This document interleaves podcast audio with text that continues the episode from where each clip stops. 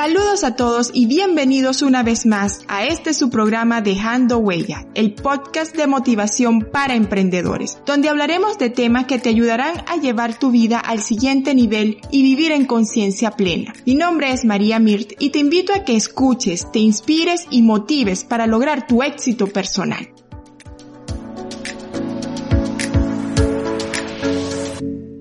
Y hoy tengo una invitada muy especial, mi querida amiga Teo. Teofelimar. Teofelimar es de Venezuela, de Valencia y es criada en Huigüe. Teo, ¿dónde queda Huigüe?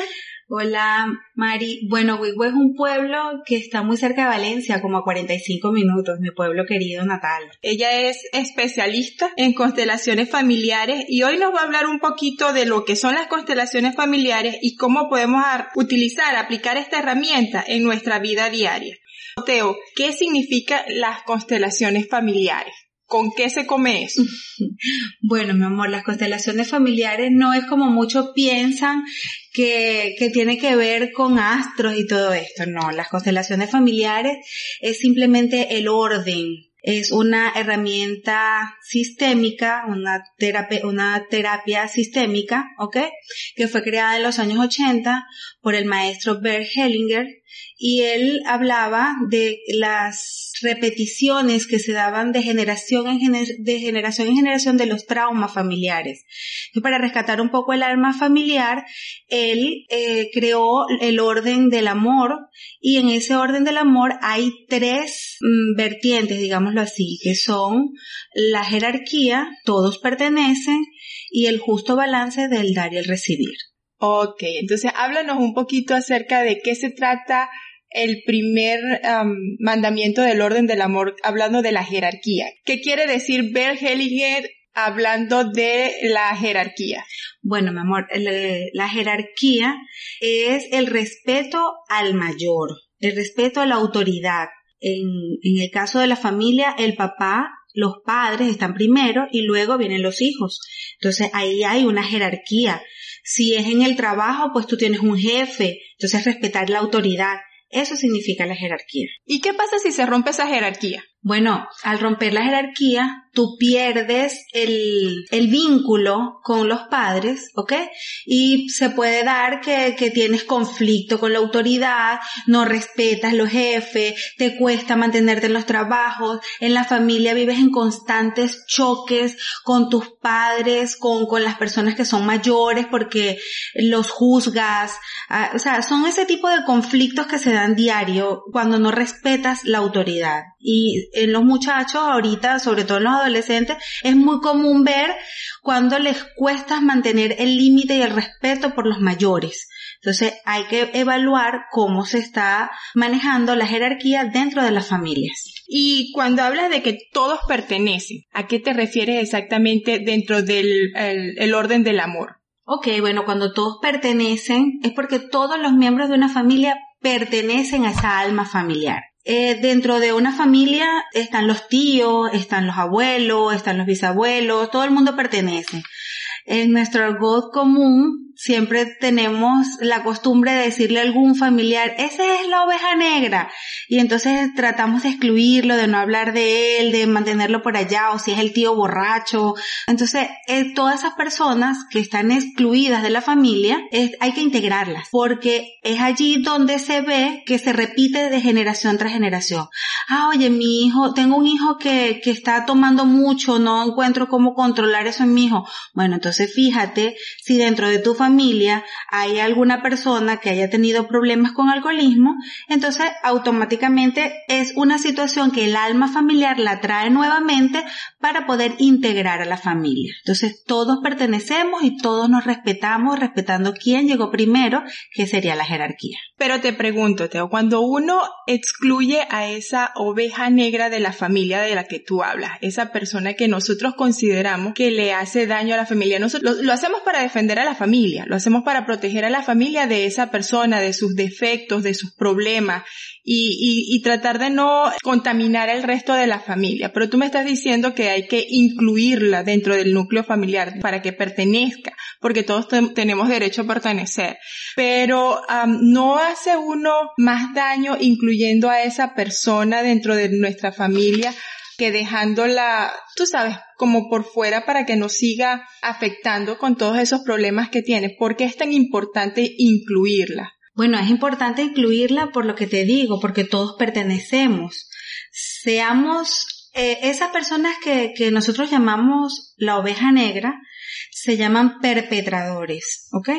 Por lo general los perpetradores son un alma que nos, que le muestra a la familia el lado oscuro. Y todos, todos en la vida tenemos el lado oscuro así como tenemos la luz. Entonces, ¿qué tenemos que hacer? Conocer la historia de esa persona que está siendo perpetrador. Ver por qué se convirtió en el, en el perpetrador de la familia.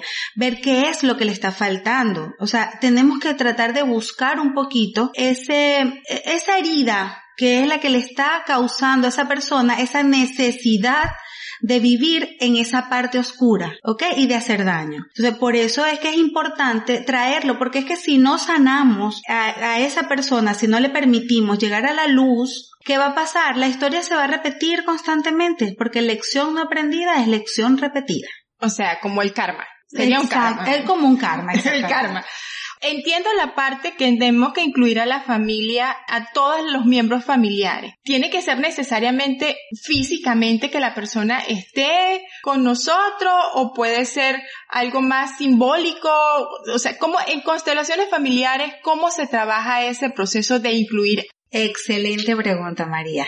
Eh, te cuento. Por lo general, cuando conseguimos esos perpetradores en nuestro, en nuestra realidad o en nuestro día a día, y buscamos qué está pasando con esa historia familiar, en esa alma familiar, nos encontramos que hay un bisabuelo, un tatarabuelo, una, o una situación que es la que se está repitiendo y tú dices, ok, ya ellos no están en este plano, están en otro. Entonces, ¿qué hago? Entonces, bueno, es allí cuando comenzamos a trabajar eh, Alejandro Jorodowski lo llama los ritos psicomágicos. Podemos hacerle cartas a esa persona donde se integre a esa persona a la familia, donde espiritualmente nosotros le damos un lugar en nuestra familia y comenzamos a trabajar esa historia y hacerla consciente dentro de la familia, porque es que a veces nos da tanta vergüenza y por eso la escondemos. Entonces cuando la haces consciente y cuando la haces visible ante la familia y cuando, mira, sí, está bien, eso sucedió, pero ya eso pasó y hoy yo decido hacerlo diferente. Entonces allí ya sanamos esa historia y de pronto, bueno, se nos presenta la, la solución un poquito más sencilla en nuestro, en, en nuestro presente. Entiendo. Bueno, yo tenía un, un caso de, de un familiar que, que era, que era alcohólico. Mis padres siempre me protegieron mucho de esa persona. No, no sabía por qué razón tanta protección y hasta que al final las cosas salen porque no, entre el cielo y la tierra no hay nada oculto y uno se entera. Es así, es así. Uno se entera, pero eh, ya la persona había fallecido y no, y no había forma como de, de que mis padres lo pudieran integrar a la familia en físico. O sea, Claro. unir ese vínculo otra vez, pues. Pero a, mi, a mi mamá le costó mucho porque, porque esa persona le hirió bastante. Hay, hay heridas profundas que, que no sé si, si la- las constelaciones familiares, eh, las herramientas a través de las constelaciones familiares pueden ayudarte a eso o hay veces que se necesitan terapias más, mm, más profundas. ¿Qué, qué opinas tú al respecto? Bueno, todo va a depender de si tu mamá quiere sanar esa herida. ¿Ok? Es, es volverte consciente. Ahora, si es María la que quiere hacer este trabajo porque sabe que esa situación dolió mucho a su familia, entonces el trabajo lo puedes hacer tú escribiéndole cartas a, a tu, a, a tu tío, integrándolo a la familia, a tu tío digo yo, bueno, a esa persona. A esa persona. Ok, escribiéndole cartas, este, donde, bueno, lo que sucedió es perfecto como fue, porque hizo a tu mamá más fuerte, quizás derramó lágrimas que hoy no entendemos, pero que la vida poco a poco te va diciendo lo que viví fue perfecto porque me hizo mejor ser humano. Ok. Ok. Entonces, puedes hacer esa carta, puedes a- de pronto sembrar una matita y por eso le llamamos ritos psicomágicos, ¿ok? Porque, porque es más espiritual, es como más de, del alma que se hace y, y acuérdate que, que cuando tu cerebro y, y tú lo crees que, que es así, lo que adentro se cree, afuera se crea. Después tu mamá, bueno, va a vivir su proceso, este, quizás para ella va a ser difícil, pero poco a poco ella va a entender que lo que pasó, pasó, ya eso no tiene vuelta atrás y que no es necesario guardar rencores innecesarios, que lo que nos pueden es enfermar. Claro. Ahora sí, cuando hablas del equilibrio en el dar y el tomar, hay mucha gente que le gusta ah, recibir, pero no le gusta dar, y hay mucha gente que le gusta dar, pero no, sabe, no, sabe, no sabe tomar, no sabe recibir. Entonces, en el, en el orden del amor, ¿A qué se refiere el señor Bergelinger? Bueno, el, el, equilibrio en dar y tomar tiene dos características, digámoslo así. La primera es cuando la relación es entre iguales. Cuando hablamos de la relación de pareja, cuando hablamos de la relación entre amigos, eh, entre familia, primos, o sea, cuando hay una relación entre iguales, entre adultos, debe haber un justo balance, 50 y 50. Yo no puedo dar más de lo que recibo del otro porque me descompenso y la relación termina por fracturarse. Si yo tengo una pareja, un esposo y, y, esa persona no me apoya, no vamos en el mismo camino, no hay una, no hay una reciprocidad en el amor, por mucho que yo me esfuerce, esa relación va a terminar por fracturarse en cualquier momento porque una sola persona se va a cansar. ¿Qué sucede en la otra característica? En la otra característica es el justo balance de padres a hijos. Ahí no existe un 50%, ahí existe un 100% de padres a hijos. Los padres lo damos todo por los hijos. Le damos la vida, ¿Cuándo nos pudieran pagar ellos la vida a nosotros? Nosotros, el padre que espera que su hijo le pague lo que, lo que él ha hecho por él, es un padre que va a fracturar ese hijo de alguna manera. Porque ese hijo va a dejar de hacer lo que ama, quizás por complacer a ese padre. Entonces no va a ser feliz. Y la única manera en que tú puedas sentirte retribuido del amor a tu hijo es que tu hijo sea feliz. Cuando tú veas a tu hijo pleno, tú vas a ser feliz y no vas a necesitar nada más. Ese es el justo balance entre padres e hijos. Cuando tus hijos van a ver esa recompensa hacia el padre, cuando ellos sean padres también. Entonces ellos van a entender el gran amor que se siente por un hijo. ¿Qué, ¿Qué, le recomiendas tú a las personas que les cuesta? Porque hay personas que de verdad les cuesta recibir, se sienten así como, como ofendidos. Se sienten conectados al sacrificio solamente das y das, esas personas se desgastan, se desgastan y terminan enfermos, se desgastan tanto hasta el punto de que se vuelven amargados, porque entonces son las personas que viven esperando siempre, viven con la expectativa a mil por ciento, esperando que el otro me pague de alguna manera. Entonces cuando no te paga te frustras y te amargas. Lo mejor en la vida es hacer las cosas por amor, con amor, sin expectativa y sin esperar nada a cambio. Que sea simplemente lo que te haga feliz y ya. Teo, las constelaciones familiares, eso se estudia, eso hay talleres, hay cursos, donde una persona que quiera saber un poco más de este tema puede conseguir la información. Bueno, información como tal en, en, las redes o, o, en Google tú puedes conseguir. ¿Cómo lo busco? Constelaciones familiares, así nada más. Bergelinger tiene un instituto, se llama Instituto Bergelinger, en España, en, Alemania y bueno, en Brasil, Argentina, ya hay muchos países. De hecho, en Venezuela las constelaciones familiares son un estilo de vida para muchas personas ya. En Venezuela eh, lo dictan en Maracay, en la UPEL, en la Universidad Pedagógica. Este, en Caracas también, de Caracas está Carola Castillo, que bueno, ya Carola Castillo es una dura, ya, ya, ya está a nivel internacional. Aquí en Estados Unidos sé de un lugar en Texas, pero no he logrado contactar exactamente dónde está para ver a qué nivel de estudios están ellos, porque también se puede estudiar. Y bueno, actualmente estoy eh, incursionando con un grupo acá en Tampa. Eh, se Empodérate. llama Empodérate, donde estoy contigo, donde estamos trabajando este crecimiento personal. Y bueno, eh, a la orden con todas las terapias, pueden ser individuales, grupales, eh, se van a trabajar talleres de crecimiento personal, pero siempre tomando las constelaciones familiares como un estilo de vida más que como un conocimiento, digamos, científico, es, es algo del alma, es del espíritu. Bravo. Y Empodérate, Empodérate es un grupo que, que está ahorita surgiendo en Tampa. Somos cinco profesionales y estamos trabajando para eh, contribuir con nuestra comunidad en este, en esta nueva era de, de la conciencia plena. Es correcto. Y ya que hablas de estilo de vida, entonces me gustaría que de tu parte, en tu estilo de vida diario, como Teo, ¿cómo, cómo lo haces tú? ¿Cómo mantienes con todo tu conocimiento?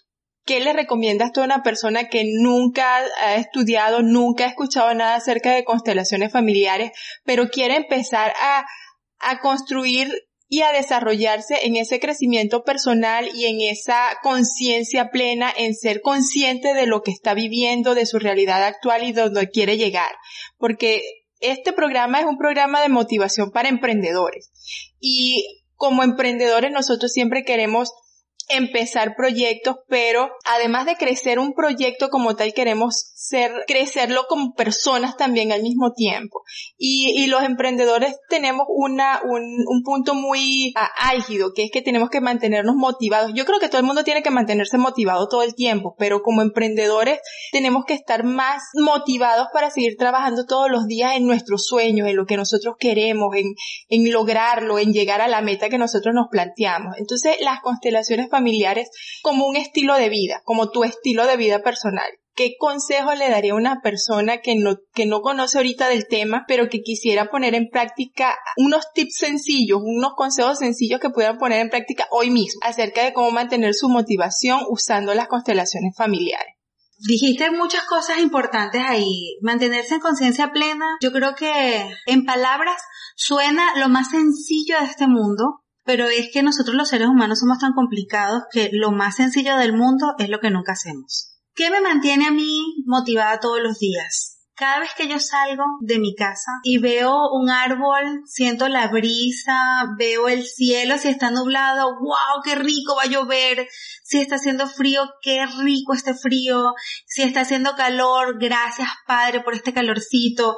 O sea, es mantenerte en gratitud siempre con lo que pase, no importa tener esa capacidad de asombro por lo pequeño, por lo bonito, por la naturaleza. Yo estoy enamorada, Tampa tiene una naturaleza espectacular, o sea, un engranaje perfecto entre lo que es el concreto y la naturaleza. Es una cosa hermosa. Yo cada vez que voy caminando y veo una ardillita que pasa por el lado mío, no parezco una muchachita, o sea, dejo salir mi niña interior y tomo fotos y eso, lo sencillo, lo normal, eso es lo que te hace una persona en conciencia plena, una persona que está siempre pendiente de sus reacciones, de, de qué es lo que dices, cuándo lo dices, si reaccionaste mal ante algo, porque muchas veces reaccionamos en automático porque estamos acostumbrados por nuestra cultura a, a reaccionar y a vivir en automático, pues entonces tratar de calmar los pensamientos, darte tu espacio, cuando agarras una rabia, porque es normal, somos seres humanos, somos personas, la rabia es un sentimiento normal como la alegría, como la tristeza, o sea, date permiso de sentirla, porque no puedes sentir rabia. Lo que no debes es engancharte con la rabia. Simplemente la sentiste, canalizaste y seguiste adelante, buscando siempre lo positivo. Eso es lo que hace Teo. Soy una persona totalmente normal que pasa sus líos con su esposo, sus líos con sus hijos, sus líos con todo, pero no dura más de cinco minutos al, ahí mismo. Busco ir más allá de la apariencia, trato siempre de buscar la esencia, todo. Trato de siempre buscar qué es aquello que me está diciendo una rabia, qué es lo que me está diciendo una malcriadez, qué es lo que me está diciendo el otro, mirarlo como un espejo para saber qué debo sanar en mí. O sea, ser auténticos, ser simplemente humanos. Yo creo que sí, ser humano, ser, ser, mm, ser una persona normal, darte permiso de sentir lo bueno, de sentir lo malo, pero sin engancharte, pues. Y es la felicidad un camino, no una llegada. Bonitas esas palabras, bien bonitas, me gustaron. Este, Teo, ahora sí, agradezco de corazón que hayas venido hasta aquí, compartir conmigo y con todos los, los, seguidores de Dejando Huella, tu experiencia, tu sabiduría en este tema y, y conectar esa energía. Si las personas pudieran ver la energía que ella transmite cuando está hablando de constelaciones familiares. Eh, yo aspiro, espero que mis seguidores me digan en sus comentarios si pudieron sentir a través de su voz la energía que yo siento en este momento, eh, que estoy frente a ella con esa energía que tiene. Teo, ¿dónde, dónde te podemos conseguir? Si eh, las personas quieren saber un poco más de ti, qué redes sociales, Bueno, yo realmente no tengo una red social este, dirigida solo a las constelaciones familiares. Actualmente voy a comenzar a trabajar con la red de Empodérate, arroba Empodérate de Tampa, en Instagram y en Facebook. Que por allí sí ya va a ser algo más profesional, un trabajo más dedicado al crecimiento personal. Gracias, Teo, otra vez. Mil gracias por tu, por tu apoyo a Dejando Huella y por tus eh, consejos para esta tarde. No, mil gracias a ti, María, por esta oportunidad, por este momento genial. No me lo esperaba que esta visita iba a terminar aquí, pero de verdad estoy infinitamente agradecida contigo por esto, por esta experiencia maravillosa y bueno, un abrazo, amiga. Y así hemos llegado al final del programa por hoy. Gracias por quedarte conmigo y espero que algo de este contenido te sirva y tomes acción hoy mismo. Si te gustó, dale a me gusta y compártelo con amigos y familiares. Y si tienes algún comentario o sugerencia, no dudes en escribirme, bien sea en mis redes sociales o en mi página web mariamirt.com. Y recuerda, si quieres alcanzar tu propio éxito, vive con conciencia, siendo tú mismo y disfrutando el proceso.